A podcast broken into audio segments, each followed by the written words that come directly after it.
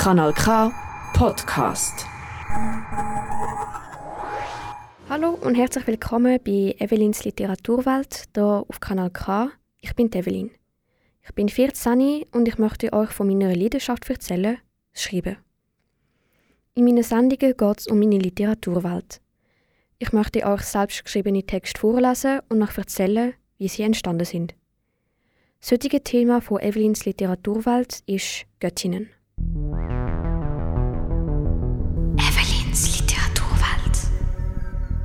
In meiner längeren Geschichte Göttinnen habe ich Göttinnen von verschiedenen Mythologien ausgesucht und sie in eine frauenfeindliche Welt gesetzt. Die Göttinnen werden von den Göttern misshandelt oder unterdrückt. Ich habe für jede von diesen sechs Göttinnen eine Einleitung geschrieben um von ihrem Leben und von ihrer Flucht zu erzählen. Das machen sie mit dem Lichtfluss, ein Netz aus Licht über den Wolken, wo die Lebensräume der verschiedenen Götter verbindet. Auf dem kann man mit Fluss umeinander reisen. Genau das machen die Göttinnen. Sie folgen auf dem Lichtfluss einem geheimnisvollen Sog, wo sie in eine ganz bestimmte Richtung zieht. Die erste Göttin, von der ich geschrieben habe, ist Sekhmet aus der ägyptischen Mythologie. Sie hat einen Leuenkopf und beobachtet alles, was auf der Welt passiert. Sie hilft den Ägyptern, Krieg zu gewinnen, aber kann auch schlimme Krankheiten verbreiten. In meiner Geschichte wird sie vom Ra, dem Sonnengott, wie eine Sklavin behandelt. Ihre beste Freundin ist Bastet mit dem Katzenkopf. Bastet kann aber nicht mit dem Segment mit. Eine andere Göttin ist Kali aus der hinduistischen Mythologie. Sie hat einen Dämon besiegen, wo eine ganze göttliche Armee nicht hat können stoppen. In meiner Geschichte wird sie wegen dem eingesperrt, weil man Angst vor ihr hat und weil sich für eine Göttin nicht gehört, stärker sie als ein Gott. Sie wird in ihrer Gefangenschaft wahnsinnig, aber kann dank ihrer grossen Kraft ausbrechen. Den Text über die Inari werde ich euch vorlesen. Ursprünglich ist Inari männlich und weiblich. Inari kommt aus der shintoistischen Mythologie, wo in Japan sehr verbreitet war. Inari wachte auf und sah sich um. Wald. Sie, nein, er war im Wald. Er. Sich am Morgen daran zu erinnern, dass Inari ein Gott und nicht eine Göttin war, war das Wichtigste. Die anderen wussten zwar, dass Inari verrückt sein musste, aber den Gott nahmen sie ihr ab. Ihm. Jeder Tag war gleich. Inari wachte auf, ging im Wald spazieren, kümmerte sich um ihre Füchse. Nein, seine Füchse. Seine Füchse und ging dann zu den anderen. Allein war Inari nie. Bei ihm war immer ein Sog, eine Person, nach der er sich sehnte. Ihm zu folgen ging nicht. Der Sog führte über den Ozean. Da war ja der Lichtfluss, aber der war unzugänglich. Eigentlich. Inari war ja eigentlich ein Gott, also durfte sie schon wieder. Das Problem war eben dieses Sie. Inari war tief im Inneren doch eine Göttin, das wusste er. Und das war das andere Problem. Langsam wusste er das nicht mehr. Er, Inari, und sie, Inari, vermischten sich manchmal so stark, dass Inari schwindlig wurde. Und dann wusste Inari nicht mehr, ob er Inari oder sie Inari die richtige Inari war. Er oder sie, wer auch immer, musste weg von hier. Das wurde beiden Inaris von Tag zu Tag bewusster. Inari wachte über das Korn. Es wuchs, es wurde geerntet und gegessen. Inari wachte über die Häuser. Sie wurden geplant, gebaut, bewohnt, abgerissen und ersetzt. Inari wachte über den Handel. War Inari gut gelaunt, ging er gut, war Inari schlecht gelaunt, gab es einen Crush. Inari wachte über den Reis. Das machte Inari am liebsten. Manchmal wurde Inari nach unten geschickt, um schlechte Nachrichten mitzuteilen. Aber trotz allem war Inari doch beliebt. Mit Hachiman sogar über den shintoistischen Grenzen im Reich des Buddha, wo beide sehr willkommen waren. Inari war gerne dort. Dort musste er keine Göttinnen misshandeln, weil es dort auch keine gab. Das war das Schmerzhafteste am Er Inari sein. Ein Gott musste seine Überlegenheit zeigen. Weil Inari das nicht so oft tat wie andere Götter, war er von Göttinnen oft für Teamarbeiten ausgewählt. Eines Tages war der Sog so schmerzhaft, dass Inari gehen wollte. Mit dem Lichtfluss. Aber der war nicht zu finden. Normalerweise war er da, da wo Inari gerade stand, aber jetzt war er es nicht. Inari wartete, bis der Lichtfluss und das Boot aus dem Nichts auftauchen würde, schließlich musste er ja da sein. Aber es passierte nichts. Inari verlor das Zeitgefühl. Irgendwann merkte Inari, dass er oder sie, was auch immer, in einer Zelle war. Seltsam. Inari war sich sicher, dass niemand sie mitgenommen hatte. Ihn. Irgendwie musste das der Fall gewesen sein, denn bald stand Hachiman vor ihr. Er fragte ihn, was ihm eingefallen sei, er habe schließlich Arbeit. Er. Noch wusste niemand, dass Inari eine Göttin war. Das war doch schon mal etwas. Inari musste wohl befreit worden sein, denn er war wieder in seiner Hütte, umgeben von seinen Feldern, Bäumen und Füchsen. Mehrmals versuchte Inari mit der Anfeuerung des Soges den Lichtfluss zu finden, aber er war nirgends. Sein Gehirn schien weiterhin regelmäßig auszufallen, denn immer wieder war er an einem Ort und dann an einem anderen. Aber er musste dorthin gegangen sein. Allein. Also warum erinnerte er sich nicht mehr an den Weg? Eines Tages erinnerte sich Inari nicht einmal mehr an den Weg zu seinem Arbeitsplatz und seinem Zuhause. Wie konnte das sein? Hachiman war immer noch sein bester Freund, auch wenn Freund nicht wirklich das passende Wort war. Einmal fragte er ihn, wo der Lichtfluss sei. Hachiman schaute Inari nur schräg an und fragte, ob er das nicht mehr wüsse. Der Lichtfluss war nie da gewesen. Er war eine Legende, ihn gab es nicht. Inari war sich aber sicher, dass sie ihn schon einmal gesehen hatte. Sie erinnerte sich noch an die Stelle, an den Ort und an den Fluss. Er war da, er musste da sein. Der Lichtfluss war unsichtbar. Das war die einzige Erklärung. Er war irgendwie mit der Zeit unsichtbar geworden. Immer wieder hielt Inari Ausschau nach dem Lichtfluss. Nie war er da. Langsam zweifelte Inari an ihrer Erinnerung, genauso wie an allem an ihr. Sie zweifelte daran, dass sie da war. Sie wusste nichts mehr über sich. Sie schien ein Niemand zu werden, genauso wie der Lichtfluss. Inari ging es immer schlechter. Sie konnte nichts mehr machen. Alles wuchs auf der Erde schräg. Die anderen Götter machten sich Sorgen um Inari. Ohne Inari ging ziemlich viel schräg. Und falsch. Vieles war anders geworden auf der Erde.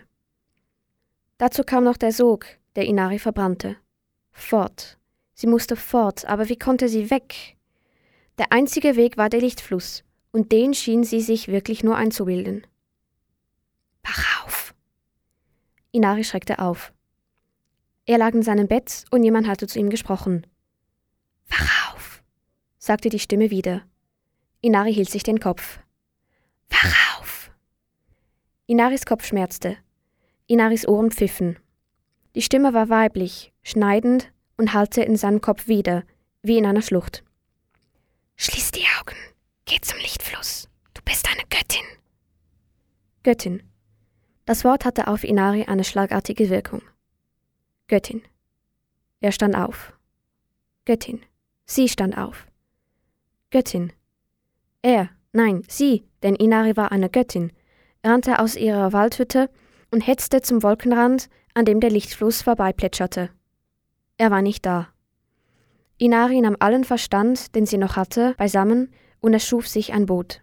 Sie bestieg es und ruderte los, auf einem Fluss, den es nicht gab. Als sie einen Moment lang gerudert hatte, erschien der Lichtfluss. Inari lächelte und ruderte ihrem Sog nach. Oya kommt aus der Yoruba-Mythologie aus Westafrika. Wenn sie tanzt, kommen Wind auf, Brise und heftige Gewitter. Sie ist eine Todesgöttin, aber wenn sie genug Opfer verursacht hat, entschuldigt sie sich mit dem Regenbogen. In meiner Geschichte geht sie einig die Menschen besuchen und landet im Gefängnis. Sie bricht aber schnell wieder raus. Die nächste Göttin, von der ich Geschichte vorlesen wird, ist Hinenui Tepo aus der Mythologie der Maori. Sie ist Tochter vom Gott der Natur, Tane, und der ersten menschlichen Frau, Hine Ahuone. Hinenuitepo rannte mit Tränen in den Augen. Sie rannte und rannte immer weiter, so weit, wie sie es konnte. Tani. Immer dachte sie wieder an Tani. Wer war ihre Mutter? Tani, Gott der Natur, war ihr Vater. Sie weinte bitterlich. Ihr Vater. Tani war ihr Vater. Hini wollte nicht mehr aufhören zu rennen. Nach einem ewigen Sausen kam Hine nicht mehr weiter. Selbst an Gott hatte seine Grenzen. Erst dann wagte sie es, sich umzusehen. Überall um sie herum waren schwarze, trostlose Gestalten. Sie wusste, ohne es bewusst zu wissen, wo sie gelandet war. Im Jenseits. Hine fühlte sich erlöst und verlor im Jenseits völlig das Zeitgefühl. Sie achtete nur auf die verstorbenen Seelen, wie ein Hirt auf seine Schafe. Oder besser, wie eine Hirtin auf ihre Schafe. Aber etwas fehlte Hine doch. Sie wollte antworten. Die Gelegenheit ergab sich schnell. Ein weißer Mann aus einem zufälligen Stamm starb. Hine fragte ihn gleich aus. Deine Mutter war Hine Ahune, der erste Mensch. Tane hat sie geschaffen, um sie zu heiraten. Du bist ihr Kind, eine Halbgöttin. Er hat sich in mich verliebt und mich geheiratet, ergänzte Hine benommen. Sie blieb lange, sehr lange, innerlich zerbrochen. Da sie kaum sprach, sang sie oft. Ihre Stimme war so wunderschön. Mit der Zeit genossen die Toten Hines Gesellschaft sehr, umgekehrt war es auch so. Die Toten beschäftigten Hine und oft vergaß sie beinahe die Wahrheit. Ihre Wahrheit. Was ihr auch noch zum Wohl der Toten beitrug, war ihr Freundeskreis. Frauen gestorben an Fehlgeburten. Hine bewunderte sie. Und sie durften Hine immer begleiten. Vor ihnen hatte Hine keine Angst. Geschätzt wurde sie von den Toten sehr. Manchmal reichte doch nichts, um Hine von der Wahrheit abzulenken. Dann dachte sie wieder an Tane und Ahuone. Das war für niemanden etwas Schönes. Die Seelen litten darunter genauso wie Hine. Die Bande, die die Götter und ihre Schützlinge verband, war stärker, als Hine es wusste. Tane suchte immer noch nach seiner Tochter und ihrer Liebe. Sie war so schön, aber sie blieb unauffindbar, bis er eines Tages das Jenseits sah. Es war schwarz, groß und Tani fand kein anderes Wort mehr. Aber da konnte Hine sein. Hine spürte etwas Starkes. Die Seelen rannten davon. Sie wusste, was das bedeutete. Ein Gott. In diesem Moment machte Hine zwei Fehler. Erstmal, sie versuchte nicht herauszufinden, wer es war. Zweitens, sie ging auf den Gott zu. Hine, meine Liebe. Mist, dachte Hine. Du hast hier nichts zu suchen. Aber meine liebe Hine, ich bin nicht deine Liebe, ich bin deine Tochter. Und jetzt lass mich in Ruhe. Du hast deine Aufgabe, ich habe meine. Die Wälder können warten, die Seelen aber nicht. So mutig war Hine noch nie gewesen. Hör mal, Hine rannte weg. Sie rannte durch das Jenseits und sang. Die Seelen, geblendet von ihrer Stimme, rannten ihr nach, und auf einmal sah Tanne nichts mehr und hörte auch nichts mehr. Langsam kämpfte er sich durch den Dschungel von Seelen. Hine rannte immer noch. Wie lange schon? Sie wusste es nicht. Tane wusste es auch nicht. Warum bloß? Tränen mischten sich in ihren Gesang. Auf einmal sah sie eine Gestalt vor ihr, eine riesige Seele. Sie war wunderschön. Hine, sagte sie und streckte die Arme aus. Ihre Stimme klang wie ein Windhauch. Hine. Wer bist du? fragte Hine zaghaft. Du erinnerst dich nicht mehr. Ich bin Hine Ahuone. Hina rannte so schnell wie noch nie zu ihrer Mutter. Tane kam abrupt zu stehen. Vor ihm standen Hine Nuitepo und Hine Ahuone. Zum ersten Mal seit einer Ewigkeit sah er seiner Familie wieder, so wie sie richtig war. Langsam begriff er. Aber nicht das Richtige. Er begriff, dass er auf ewig nur Hine sehen wollte und nicht Ahuone. Er rannte weg. Ahuone blieb lange bei Hine. Zusammen mit den Seelen arbeiteten sie an Hines Mut und Entschlossenheit und bildeten sie zu einer starken Halbgöttin aus, für den Tag, an dem Tane wiederkommen würde. Dieser Tag kam schnell. Hine, Ahuone und die Seelen stellten sich in einer Reihe auf und warteten. Tane wartete auch. Weniger lange. Hine, bitte. Nein. Aber nein. Tane war mit den Nerven am Ende. Dann nehme ich dich halt eben mit, wenn du nicht freiwillig kommst, zischte er und rannte auf sie los. Hine schaute ihre Mutter angsterfüllt an. Ich kann das nicht, wimmerte sie. Dann komm, hauchte Ahone und rannte mit ihr zum Teil des Jenseits, von dem Hine immer Angst hatte. Dort wurden die Seelen festgenommen, die mehr als einer Person geschadet hatten. Sing, befahl Ahone. Hine sang. Die Seelen schauten sie einfach an, ohne sich zu rühren. Tani kam immer näher. Dort vorne wirst du einen weißen Fluss sehen. Es wird auch ein Boot geben. Geh ins Boot und paddel zu dem Ort, zu dem es dich hinzieht. Du wirst einen Sog spüren. Aber berühre das Wasser ja nicht, es ist brennend. Ich halte ihn auf. Ich will bei dir bleiben, flehte sie, aber Ahoni blieb stehen. Zerrissen wie noch nie rannte Hine weiter bis zum Fluss. Einen Moment lang ging alles gut. Dann kam eine Abzweigung und ein Sog zog sie nach links. Sie schlug den Weg ein. Und dann noch die letzte Göttin, Hel. Sie kommt aus der nordischen Mythologie und ist Tochter von Loki und der Riesin Ankboda. Sie lebt in Helheim, wo sie über die toten Seelen schaut, wo nicht als Helden auf dem Schlachtfeld gestorben sind. Sie hat einen halbverbrannten Körper. In der Geschichte, die ich geschrieben habe, wird sie vom Odin nach Helheim verbannt. Sie überlebt nur dank ihrer Mutter. Während dem Krieg flieht sie auf dem Rücken von ihrem Bruder Fenrir, dem Wolf. Die Götter in der nordischen Mythologie sind nicht unsterblich, sie müssen regelmäßig verzauberte Äpfel essen. Hel hat auch von denen bekommen. Alle sechs Göttinnen, Hel, Hine, Inari, Kali, Oya und Sekhmet, sind dank am Lichtfluss entkommen und folgen einem Sog, wo sie nach New York führt. Ich lasse euch jetzt die Zeittreffen von der Hel in New York vor. Sie sucht immer wieder nach Äpfeln, weil sie die eigentlich zum Leben braucht.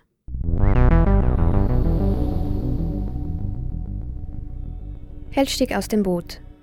Sie hatte jahrhundertelang die Welt erkundet, immer ihrem Sog folgend. Diese Welt, die sich außerhalb von Hellheim befand und von der sie nie gewusst hatte. Nun spürte sie den Sog besonders stark. Hell wusste, dass sie am Ort ihrer Sehnsucht angelangt war. Nur schon beim Gedanken daran breitete sich in ihr eine Freude aus, die sie wie so vieles andere nie gekannt hatte. Voller Zuversicht auf die Welt unter den Wolken stürzte sie sich in die Tiefe. Kaum hatte sie die Wolken durchbrochen, traf sie der starke Geruch von Abgasen. Hell landete unversehrt auf dem Asphalt und schaute sich um. Sie war an einer Stadt angelangt, wie sie bisher noch keine gesehen hatte. Voller Erstaunen blickte sie auf die Hochhäuser, die sie umringten. Sie war so fasziniert, dass sie das Hupen nicht hörte. Ein gelbes Auto kam auf sie zugerast und hatte offenbar nicht genug Zeit, um zu bremsen.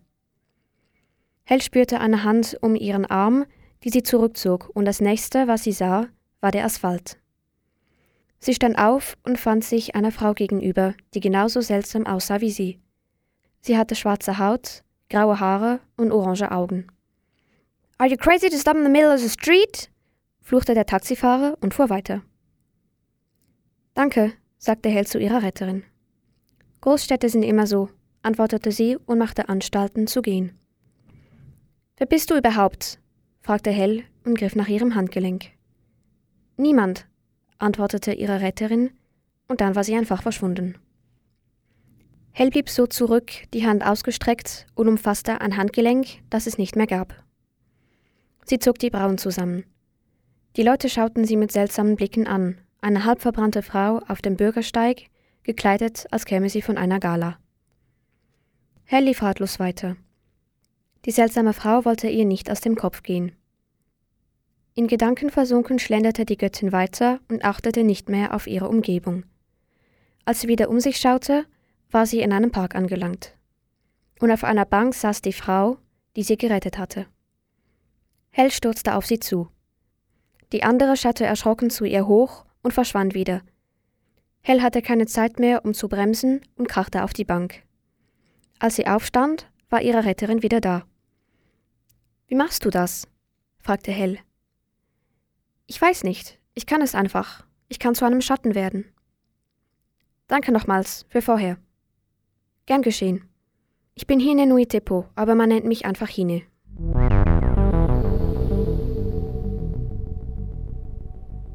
Tell lernt auch die anderen Göttinnen kennen, Inari, Kali, Oya und Segmet. Sie leben sich in der modernen Welt ein, bis Circe, eine Zauberin aus der griechischen Mythologie, sich vorstellt. Sie hat den Sog verursacht, um die Göttinnen nach New York zu holen. Sie sehen alle sehr speziell aus, aber in dieser Großstadt passieren so viele Sachen, dass man sie schnell wieder vergisst. Circe wird einen Zufluchtsort für menschliche Frauen schaffen, wo sie erzählen können, was sie als Frauen für Ungerechtigkeiten erleben, um ihnen eine Stimme zu geben, die niemand sonst zulässt. Für das findet sie ein Haus, wo sie renovieren. Die sieben Frauen sind sehr unterschiedlich, aber verstehen sich trotzdem sehr gut. Musik hilft ihnen auch, sich zu einigen. Die Stelle wollte ich euch vorlesen. Hina hatte wohl ein Lied auf Dauerschleife, denn nach kurzer Zeit begann sie zu summen und schließlich sang sie. Er lächelte. Hine sang gut, sogar besser als St. Boda. Hell hatte sich nie getraut, und das einzige Lied, das sie kannte, war ein Kampflied, das Angboda mit ein paar Änderungen in ein Schlaflied verwandelt hatte. Kannst du laut stellen? fragte Segmet. Hine zog die Kopfhörer aus ihrem Gerät. Die Musik war ganz anders als diese, die Hell kannte. Diese hatte andere Töne, andere Instrumente und vor allem einen ganz anderen Rhythmus. Hell mochte es. Nach einigen Durchgängen kannten auch die anderen Göttinnen den Text auswendig und die Gruppe sang sich ins Unbekannte. Nur Circe setzte weiterhin ungerührt einen Fuß vor den anderen. Das ist doch perfekt, verkündete Circe entzückt und ließ das erste Mal ein Lächeln blicken. Oja tänzelte einen kleinen Wind herbei, um das Laub vom heruntergekommenen Gebäude zu fegen. Das kommt gerade recht, dachte Hell. Ich spüre meine Füße nicht mehr. Das war nicht das erste Mal, dass sie körperlichen Schmerz verspürt hatte, wo die anderen problemlos durchgegangen waren. Ihre Begleiterinnen mussten auch nicht essen oder schlafen. Hine hatte inzwischen herausgefunden, wie man eine Playlist erstellte, und die Göttinnen hörten sich die Lieder an, während sie dem Gebäude auf die Beine halfen. Circe war doch glücklich, dass Oja da war, denn sonst hätten sie das Innere abstauben müssen und vermutlich einen Ventilator aufstellen, denn es war drückend heiß. Nur Segmet machte die Hitze nichts aus. Hine konnte sich nicht mehr halten und begann, mit ihrer Engelsstimme zu singen. Oja stimmte ein, dann Inari und schließlich sangen die Göttinnen fröhlich und schief zu ihrer Arbeit. Hell bestrich eine Wand nach der anderen mit Zartrosa, Kali legte die Platten aus. Mit ihren vier Armen war sie atemberaubend schnell, und Circe musste schnell zurück in die Stadt neue kaufen.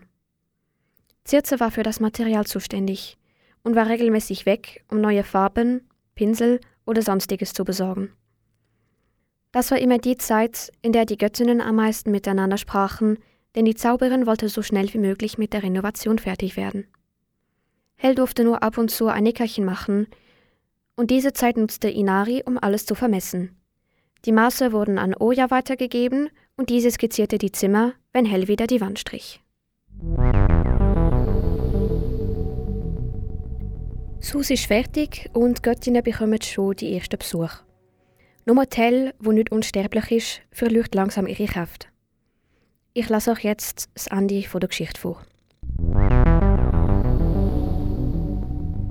Nach einiger Zeit kamen auch schon die ersten Frauen. Die Göttinnen hörten ihnen zu, gaben ihnen Ratschläge und Hell kümmerte sich sogar manchmal einen Tag lang um ein Kind. Ich möchte auch ein Kind haben, dachte Hell. Sie fühlte sich schon seit einiger Zeit mehr menschlich als göttlich. Das war ihr erst aufgefallen, als sie eine neue Mahlzeit getestet hatte. Es handelte sich um eine Fertigsuppe, die man in jedem Laden fand und auf der einfach göttlich stand. Ob sie wohl auch von Göttern gemacht wurde? Auch die anderen Göttinnen bemerkten, dass Hells Zustand zur Neige ging. Sie war immer erschöpft, tat sich bei der Arbeit schwer und brach manchmal in Tränen aus. Als eine angewanderte Frau aus Asien berichtete, warum sie mit ihren Kindern geflohen war, musste Hell den Raum verlassen.